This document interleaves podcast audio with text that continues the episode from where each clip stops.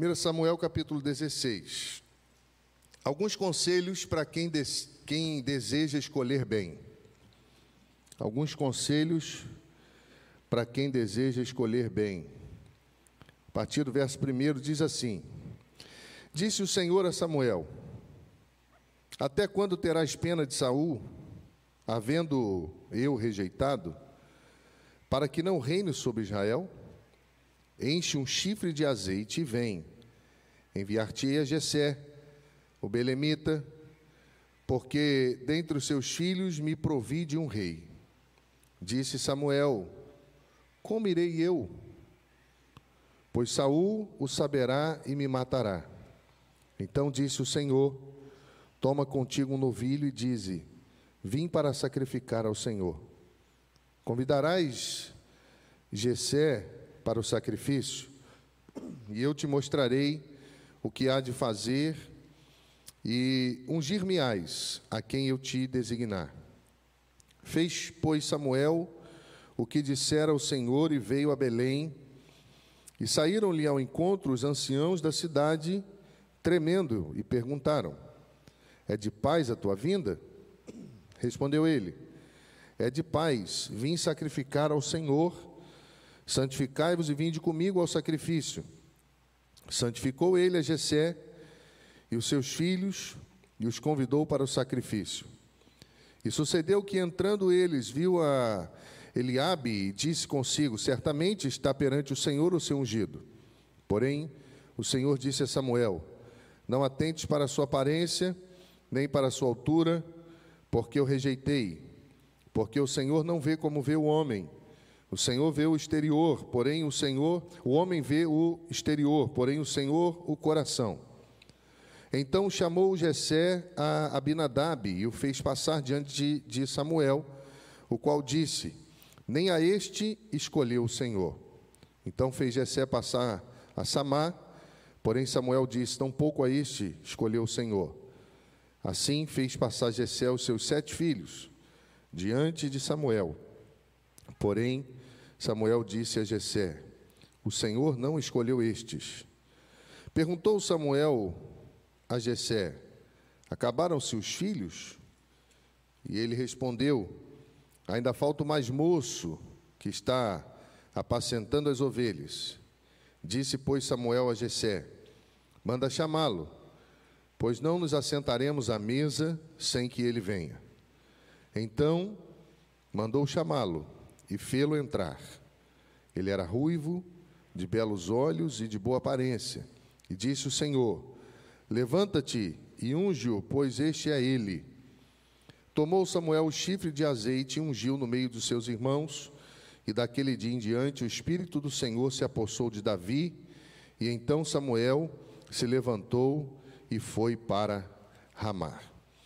Algumas considerações, irmãos, antes de entrarmos no texto. Toda a Bíblia vai mostrar o povo de Deus em busca da vontade de Deus, desde o Egito até a eternidade. No Velho Testamento, eles buscavam saber a vontade de Deus pelo Urim e Tumim. Eram pedras que eram lançadas para se saber a vontade de Deus. Através dos sacerdotes, através dos profetas, através dos juízes. Quando o juiz se levantava, o povo ah, fazia aquilo que o Senhor determinava. Quando o juiz morria, o povo se corrompia. No Novo Testamento, através da palavra. Então, pensa-se que nós cristãos estamos diretamente ah, ligados a essa vontade ininterrupta da vida de sabermos a vontade de Deus em tudo que nós formos fazer. Então, isso é prerrogativa do cristão. Desejar agradar ao seu Senhor. Desejar abdicar, abrir mão, muitas vezes, daquilo que acha que é certo ou errado, para fazer aquilo que o Senhor espera. Segunda consideração: eu sei que hoje é um dia especial para o Brasil. Nós estamos escolhendo quem vai governar-nos.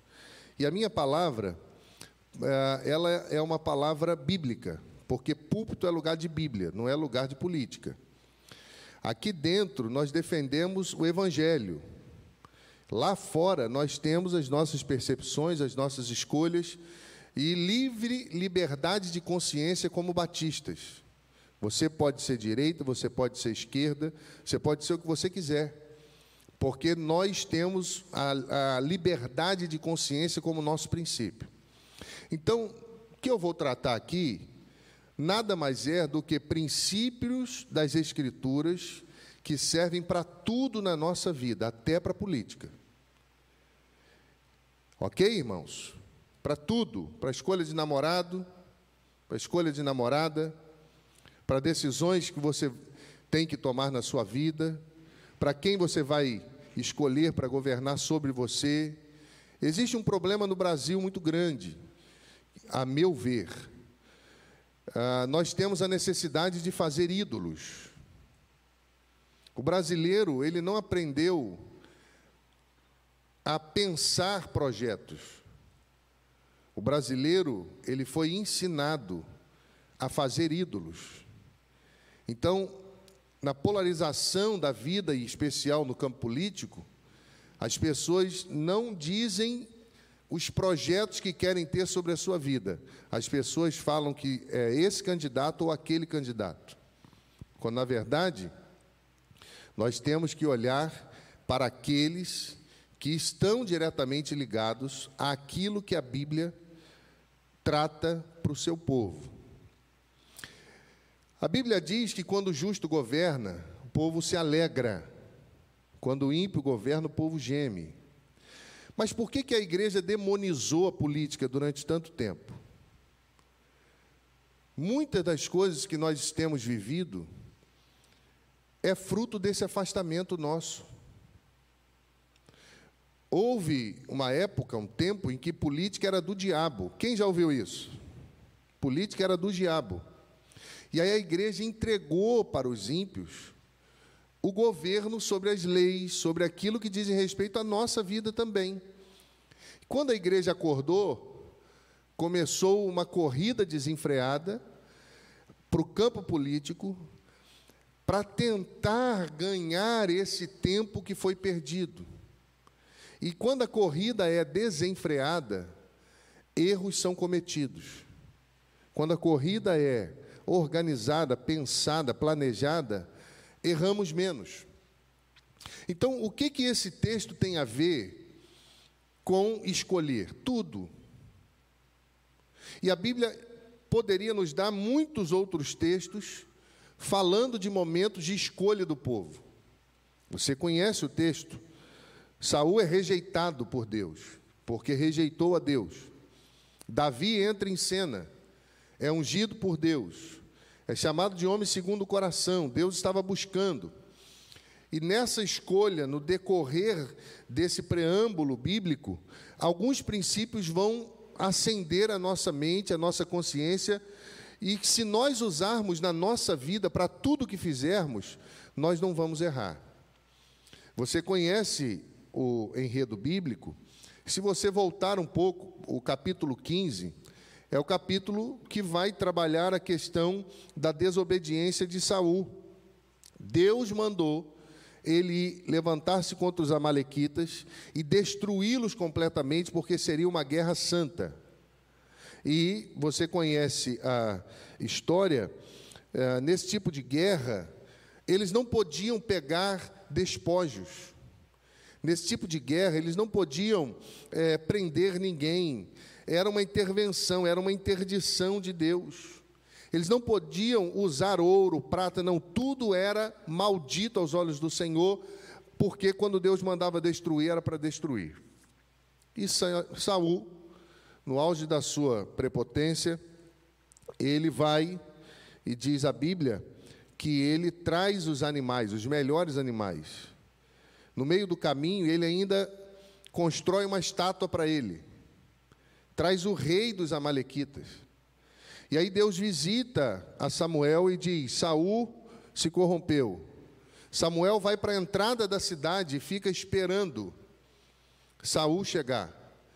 E quando Saul chega, Samuel diz assim: O que, que você fez? Não, o povo quis trazer os animais para sacrificarem ao Senhor.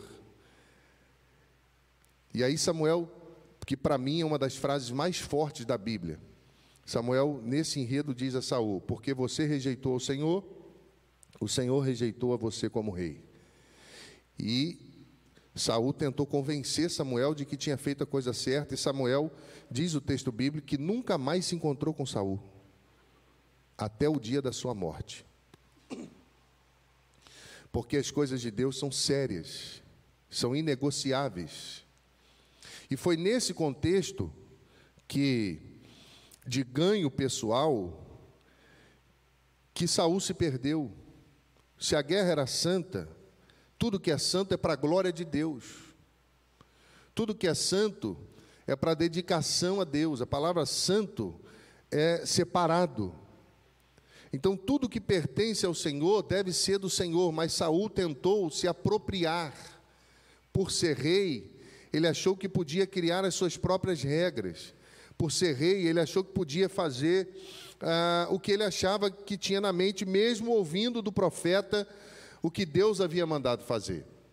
Qual é o problema então, irmãos? O problema é que Saul tentou obter algum benefício pessoal Saul constrói para si um monumento, traz animais, mente, traz o rei Ameleque. E Samuel vai dizer a ele, capítulo 15, 1 Samuel 22, 23: Tem porventura o Senhor prazer em holocaustos e sacrifícios, como em que se obedeça a sua voz? Eis que obedecer é melhor do que e o atender do que a gordura de carneiros, porque a rebelião é como pecado de feitiçaria, de adivinhação. E a obstinação é como iniquidade e idolatria. Porquanto rejeitaste a palavra do Senhor, ele também rejeitou a ti para que não seja rei. Tudo se resume na capacidade que nós temos de obedecer ou não à voz do Senhor. Tudo na nossa vida, nas escolhas que fazemos, nas decisões que tomamos, se resume o quanto em nós há disponibilidade, disposição em obedecer à voz do Senhor ou a tomar o centro da vida e achar que temos o direito de controlar a nossa vida. Foram os julgamentos de Saul que conflitaram com a vontade de Deus. Saul julgou errado. Ele achou que ele podia fazer porque ele era rei. E não só isso, você conhece a história, ele também, em dado momento, achou que podia sacrificar no lugar dos sacerdotes. E quando eu olho para esse enredo, Deus dá uma ordem a Samuel, para que Samuel ungisse um novo rei. Se você conhece a história, você sabe que o povo olhou as nações ao redor viu que todas tinham um rei e eles não, e pediram a Deus um rei, e Deus não queria fazer isso. Deus queria que o povo se relacionasse com ele, mas por causa do coração duro do povo, Deus permitiu. E aí Deus mandou Samuel ungir Saul, e precisou mandar pelo menos três vezes. E a ideia do texto é que Samuel não queria fazer. Porque o povo estava escolhendo uma loucura. Melhor ter Deus governando a sua vida do que homens governando a sua vida. E o texto bíblico diz que Samuel, a ideia é que ele não quis fazer, mesmo sendo amigo de Saul. E ele foi e fez porque Deus mandou. Agora, Deus ordena que Samuel ungisse um novo rei. E diz o que ele deveria fazer: vai na casa de Jessé, leva contigo um azeite, porque dentre os filhos dele eu escolhi o novo rei. E Samuel tem medo, porque se Saul soubesse disso, ia matar ele. E ele vai, os anciãos saem ao seu encontro e perguntam o que, que ele tinha ido fazer ali, se era pai, se não era. E ele então vai fazer, Deus dá estratégia para que ele pudesse fazer o que tinha que ser feito. E aí, meus irmãos, Deus ordena, os filhos de Jessé são testados, passam diante dele. Ele fez um, julgamento precipitado, porque quando passou o primeiro, ele falou assim: Esse é o rei. Deus falou: Não, esse não. Quantos, quantas escolhas precipitadas você já fez na vida? Por não ouvir a voz de Deus. O servo de Deus, indubitavelmente, precisa ouvir a voz de Deus em tudo que faz, porque o nosso coração é enganoso. Nós somos ludibriados o tempo todo, desde a época de Roma. Qual era o princípio de Roma? Dê pão e circo para o povo, que o povo está feliz. Se o povo estiver feliz, nós fazemos o que queremos. Nós não podemos ser um povo movido a pão e circo. O povo de Deus é movido por Deus. Ou Deus governa a nossa vida, ou não governa. Eu não tenho que ter uma vida religiosa, eu tenho que ser de Deus. Eu não tenho que ter uma vida secular e uma vida religiosa. E isso está errado. Ou Deus nos toma por completo, ou nós não somos dele. Então, muitas discussões que nós vemos por aí, muitos embates, irmãos brigando contra irmãos, por conta de ídolos que criaram no coração. Familiares brigando, filhos brigando, gente se matando por causa dos ídolos do coração. E tudo que Deus fez com o povo hebreu do Egito e faz até hoje foi tentar tirar os ídolos do coração do povo. Tudo que Deus fez, você olhar para a Bíblia, Deus faz para que o nosso coração seja dele. Quando os ídolos tomam o nosso coração, nós escolhemos errado. E isso serve para tudo na nossa vida. E é interessante, irmão, porque conhecer o coração é muito difícil para nós. Nós usamos uma roupa bonita, nós passamos. Ah, nós não, as mulheres passam.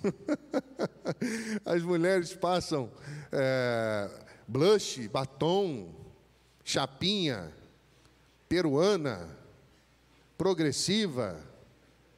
E a gente resolve, bota um bom perfume um sorriso mentiroso muitas vezes nos lábios, botamos uma capa do que não somos e enganamos muita gente, até nós mesmos, porque passamos a acreditar naquilo que vivemos mentirosamente como se fosse verdade. Mas Deus conhece o coração. Samuel escolheu errado. Se dependesse de Samuel, Davi não teria sido ungido rei. Ele escolheu, mas ele parou e disse: Deus é esse. Deus falou: Não. Quantas vezes você falou, agora isso acontece e não aconteceu? Quantas vezes falaram assim, ah, não, agora não aguenta, agora vai se arrebentar, e Deus mudou o seu cativeiro? O Deus que nós servimos é assim, ele governa tudo. E diz o texto de 1 Samuel 16, 7, que o Senhor vê o coração. O Senhor não vê como vê o homem. O Senhor vê o coração. E eu fico pensando, irmão, qual é o nosso preço? Porque desde que eu me entendo por gente, o Brasil tem uma democracia maquiada. O que a gente chama de democracia, tem nada de democracia. É só você pensar um pouquinho. A compra de voto legalizada, as bandeirinhas que ficam milhares na, na rua e outras coisas mais. Eu lembrei de uma história de um senhor que chegou para um jovem e falou assim: Rapaz, se você uh, pudesse mentir ganhando 10 mil dólares, isso não ia fazer mal a ninguém, ninguém ia ficar sabendo, um ou outro ia se arrebentar, mas não ia dar nada para você. 10 mil dólares, você mentiria? Ele disse: 10 mil dólares? 10 mil dólares. A ele, talvez por 15 mil. Ninguém ia saber, ninguém ia. 15 mil, eu mentiria. Aí ele falou: tá bom. Agora, se alguém te desse 100 reais, você mentiria? E ele ficou muito bravo. Ele falou assim: quem você pensa que eu sou? Aí ele falou assim: quem você é, eu já sei. Eu estou querendo saber o seu preço. Meus irmãos, o capítulo 15 tem essa declaração da rejeição de Saul lá no verso 20. Assim como você rejeitou o Senhor, ele rejeitou a você como rei. Porque Samuel vai dizer a Saul que obedecer é melhor do que, do, do que sacrificar, porque Saul inverteu a ordem. Deus falou: não traga os animais. Ele trouxe os animais, tomado pelo orgulho, pela prepotência, e tentou resolver essa desobediência, dizendo: não, vai ser oferecido ao Senhor. E aí Samuel falou: o Senhor não quer gordura de carneiro, o Senhor quer o coração. E eu quero dizer-lhes uma coisa: a desobediência destrói até os heróis. A desobediência destrói os heróis. Sabe o que aconteceu com Saul? Passou a ser assombrado por um espírito mau. Você conhece a história dele? Ele é tomado por ciúmes de Davi.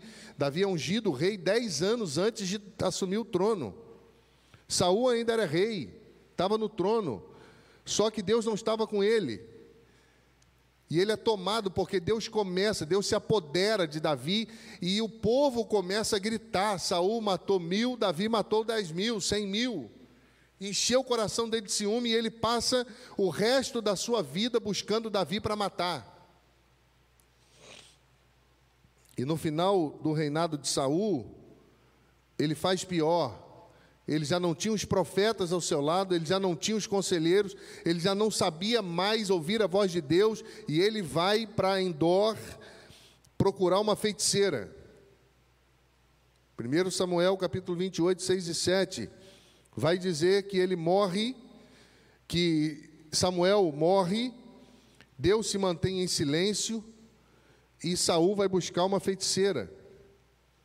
E pior, no, no, no capítulo 31 de 1 Samuel, da, é, Saul vai tentar suicídio. Olha a decadência de um rei. Davi entra em cena. Eu não vou ser pesado aos irmãos nessa manhã, mas quero compartilhar ah, o que Deus falou ao meu coração. Davi entra em cena. 15 anos, 10, 15 anos antes da morte de Saul, é ungido rei, é chamado homem segundo o coração de Deus. 1 Samuel 13, 14 diz: O Senhor tem buscado para si um homem segundo o seu coração. E aí, nesse conflito, Deus chama Samuel, manda aí a casa de Jessé e diz: Um dos filhos dele é rei. Um pastor de ovelhas, jovem do povoado de Belém, mas tinha o que Deus queria. E ali tinha muito pastor de ovelha. Tinha muito jovem. Por que, que o coração de Davi chamou a atenção do coração de Deus? Por que, que Deus viu em Davi alguém que o obedeceria? E aí Charles Window, ele disse que Deus achou três coisas em Davi. A primeira foi espiritualidade. A segunda, humildade. E a terceira, integridade. Você quer escolher bem? Para tudo na sua vida? Espiritualidade, humildade, integridade. E eu concluo, irmão, dizendo três coisas ou três conselhos para uma boa escolha, à luz do texto. Primeiro conselho: verso 1 do capítulo 16: Ouça a voz do Senhor. Disse o Senhor a Samuel. Samuel não escolheu, não fez o que o seu coração determinou, Deus falou com ele. Deus falou e a Bíblia diz que ele ouviu. Deus disse aonde ele deveria ir, Deus disse o que ele tinha que fazer, Deus disse a quem ele deveria ungir. Deus não deixa dúvidas. Quando alguém chegar para você e falar assim: ai, nossa, Deus me falou que você é muito amado, muito amada. Não cai nessa, não, porque a Bíblia já falou isso tudo. Não, não vai por esse campo emocional, não. A Bíblia já disse que você é menina dos olhos dele. Deus criou você, Deus te ama. Agora, quando Deus quer falar alguma coisa, Deus fala, irmãos. Quando eu estava para em processo de conversão, isso é muito difícil para nós batistas. Mas quando Deus fala, não existe dúvidas. E eu estava em um culto, eu trabalhava em uma sapataria, e uma amiga lá do e o esposo dela convidaram-me para um culto, numa casa. E eu, naquele primeiro amor, falei: claro que eu vou. Vou chegar lá, vou orar. E eu não sabia que eles eram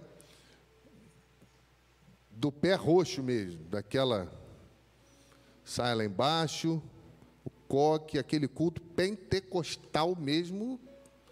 E eu, como um bom batista, fiquei assustado. E eu passei o culto todo assim, ó. Para tentar entender, porque eu não conhecia. Povo crente, orando.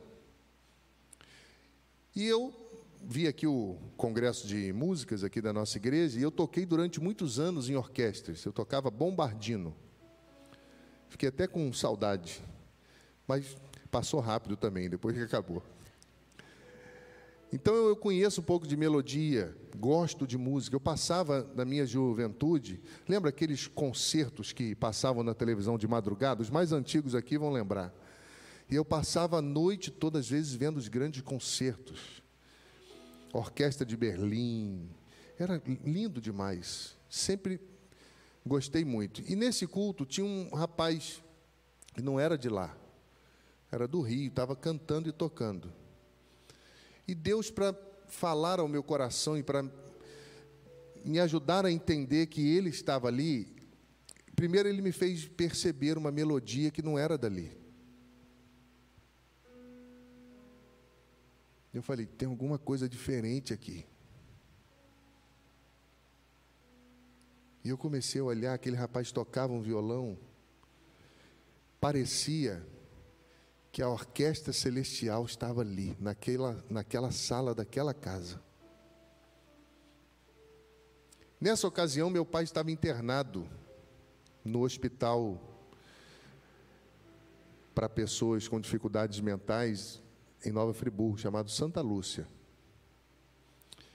E ninguém sabia, porque eu tinha vergonha disso. E era uma dor muito grande na minha alma. E nesse culto eu estava chorando bastante, pedindo a Deus pela vida do meu pai. Aí aquele moço que estava tocando violão olhou para mim. Isso nunca aconteceu mais, foi a primeira vez. Olhou para mim e falou assim: Meu filho, você vai ser pastor. E eu falei: Eu? E eu quieto, né? Falei: Uhum. Vejo você num campo muito grande, cuidando de muitas ovelhas, algumas machucadas, você botava no colo, cuidava. Até aí tudo bem. E eu com meu coração duro. Aquele moço do Rio de Janeiro nunca me viu, nunca fez nada. Ele falou assim: para você, você está com um pouco de dúvida, porque isso é tudo muito novo para você. E para você acreditar, quero dizer que seu pai se chama Miguel, né? Aí eu olhei diferente para ele. Olhei para ele e olhei para a moça que, fala, que, trabalhava comigo. Falei, você falou para ele alguma coisa? Nem ela sabia. Eu falei, chama-se. E aí ele está internado numa clínica que tem feito muito mal a você. Quero dizer para você que estou indo lá quebrar as cadeias dele hoje.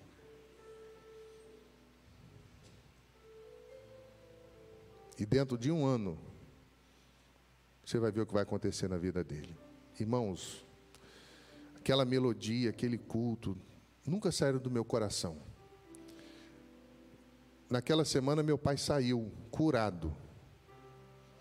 E um ano depois, meu pai estava sendo batizado nas águas da igreja. Isso para nós é algo muito conflituoso. Mas o que eu quero dizer aos irmãos? Quando Deus fala, o seu coração acredita porque tem coisas que só Deus sabe. Quer escolher bem?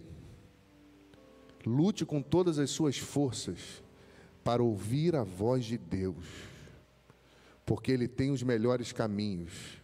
A libertação que precisamos, Ele tem. O controle que precisamos, Ele tem. Segundo conselho, irmão, para que a gente escolha bem a luz do texto, seja transparente e cuidadoso. Verso de número 4 e 5. Samuel, é, fez, pois, Samuel o que dissera o Senhor, e veio a Belém. Saíram-lhe ao encontro os anciãos da cidade, tremendo, perguntaram: É de paz? Ele diz: Eu vim sacrificar ao Senhor, santificai-vos e vinde comigo ao sacrifício. Santificou ele a Jessé e os seus filhos e o convidou para o sacrifício. Deixa eu dizer uma coisa para você. Os anciãos que foram convidados na entrada da cidade não entraram na casa de Jessé.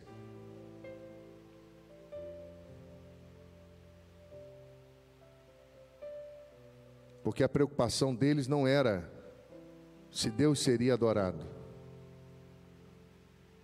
A Bíblia não diz, mas o coração deles estava voltado para outra coisa. Eles tinham medo. Pode alguém ter medo de um profeta quando está fazendo a coisa certa? Seja transparente e cuidadoso. Que eu recebi no zap essa semana, pastor, você vai votar em quem? Falei, não sei. que eu vi de pastor do púlpito das igrejas, falando de política e, de, e escolhendo candidatos, isso é um pecado. Púlpito não é lugar disso. Como indivíduo, eu tenho as minhas escolhas e os meus direitos lá fora. Aqui, eu defendo a palavra de Deus. Esse sincretismo, essa falta de temor, essa falta de cuidado, isso tem matado a igreja brasileira tem dividido os irmãos, tem roubado o temor do nosso coração e tem feito com que a gente muitas vezes esqueça do Evangelho de Jesus que une, que cura, que salva, que transforma a todos nós, porque se alguém vai escolher errado aos seus olhos nessa eleição, quantas coisas você já escolheu errado na sua vida? Então, tira a primeira trave dos seus olhos para depois julgar o seu irmão. O problema é que nós somos tão egoístas, irmãos, que se não for o que eu penso, o mundo acaba. Seja cuidadoso, seja transparente, faça o que Deus mandou, com sabedoria. Ah, Deus mandou eu fazer, vou usar um termo aqui que os jovens usam, né? O resto que se dane. Mas quem pensa assim não pode ser crente. Porque nós não somos restos, nós somos membros uns dos outros. Nós somos o corpo de Cristo. Se nos movermos juntos, unidos, se a família se move junta, escolhe junta, tem temor de Deus, ouve a palavra de Deus e busca obedecer ao Senhor, e se o Senhor mandar fazer isso, faça. Se o Senhor mandar fazer aquilo, faça. Se o, se o Senhor mandar escolher esse, escolha. Se o Senhor mandar escolher aquele, escolha. Mas faça o que o Senhor falar ao seu coração. Uma vez, um político, nós estávamos em obra na igreja, e época de eleição, os líderes é, são muito procurados. E os candidatos todos vão na igreja, todo mundo quer falar com você, quer apresentar o projeto.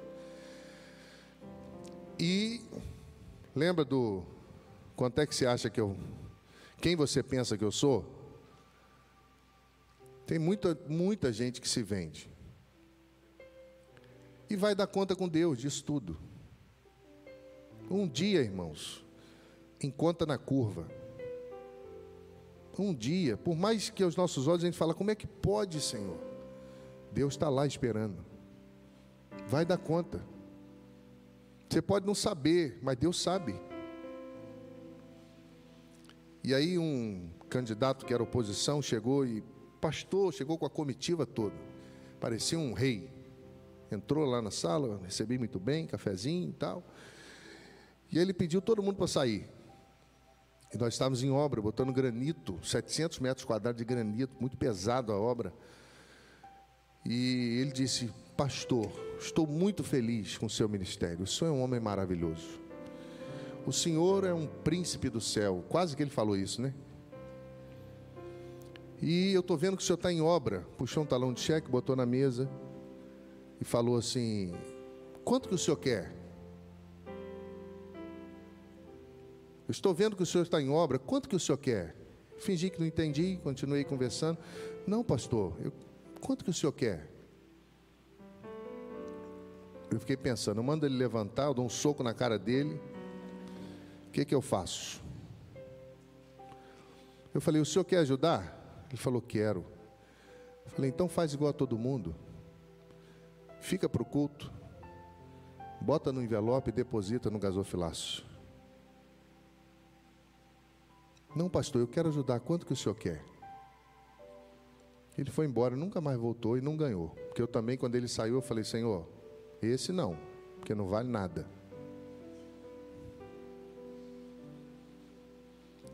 Tem que ter cuidado. Não conta para todo mundo, não. Porque nem todo mundo tem condição de sonhar com você. Seja transparente ao máximo de acordo com o que Deus orienta, mas não conta para todo mundo, não leva todo mundo para as decisões da sua vida.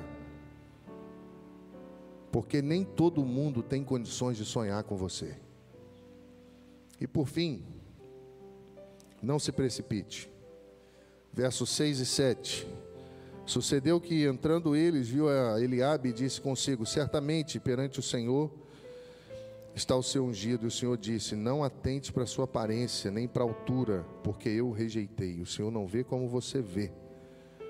Você vê o exterior, mas Deus conhece o coração.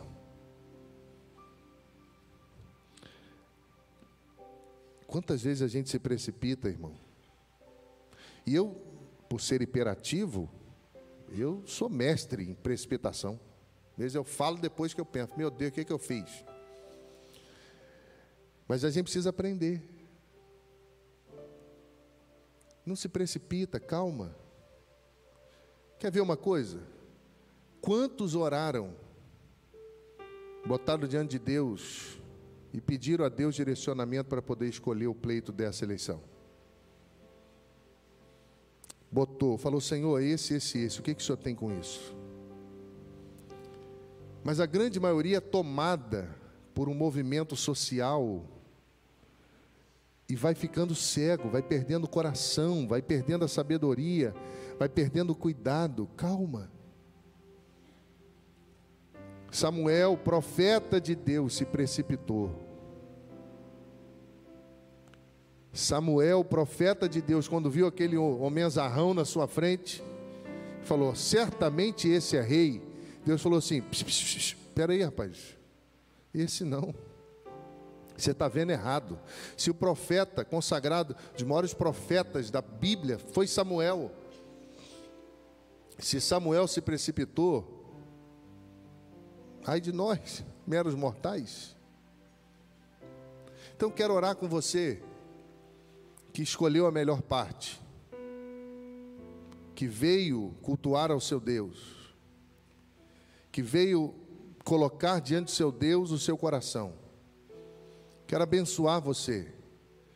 E agora nós vamos orar, pedindo a Deus que nos ajude a ouvir a Sua voz, que nos ajude a sermos cuidadosos, transparentes, e que nos ajude a não precipitar, para que, fa para que façamos com coragem, com firmeza, mesmo quando está todo mundo contrário, se Deus falou que é para fazer, faça. Porque fazer quando todo mundo faz é fácil. Aí é fácil, ir no meio da multidão é fácil. Mas e se Deus falar, não, não, não, toma caminho. Aí não é para você, vem para cá. Está disposto a ouvir a voz de Deus? É desafiador. Queria te convidar a fechar os seus olhos. Nós vamos orar. Nós vamos falar com Deus nós vamos colocar o nosso coração diante do Senhor. Senhor, nos ajude, Senhor. Nós temos um dia todo, Senhor, de decisões no nosso país. E também fora do país, porque os brasileiros que moram fora também votam. Não permita, Senhor, que quem não é o escolhido do Senhor governe sobre o Brasil. Não permita, Senhor, que aquilo que eu acho que é certo, ou que o meu irmão acha que é certo, aconteça, mas faz aquilo que o Senhor tem para o Brasil.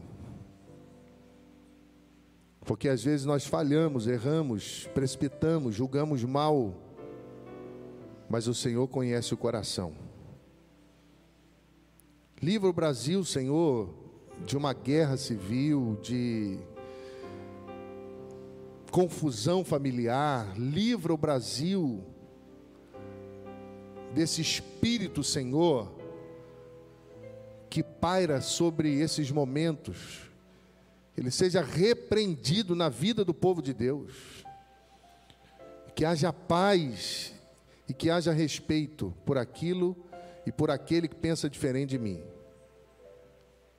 mas que, acima de tudo, o Senhor não permita que as jogatinas desse tempo, que as armações desse tempo,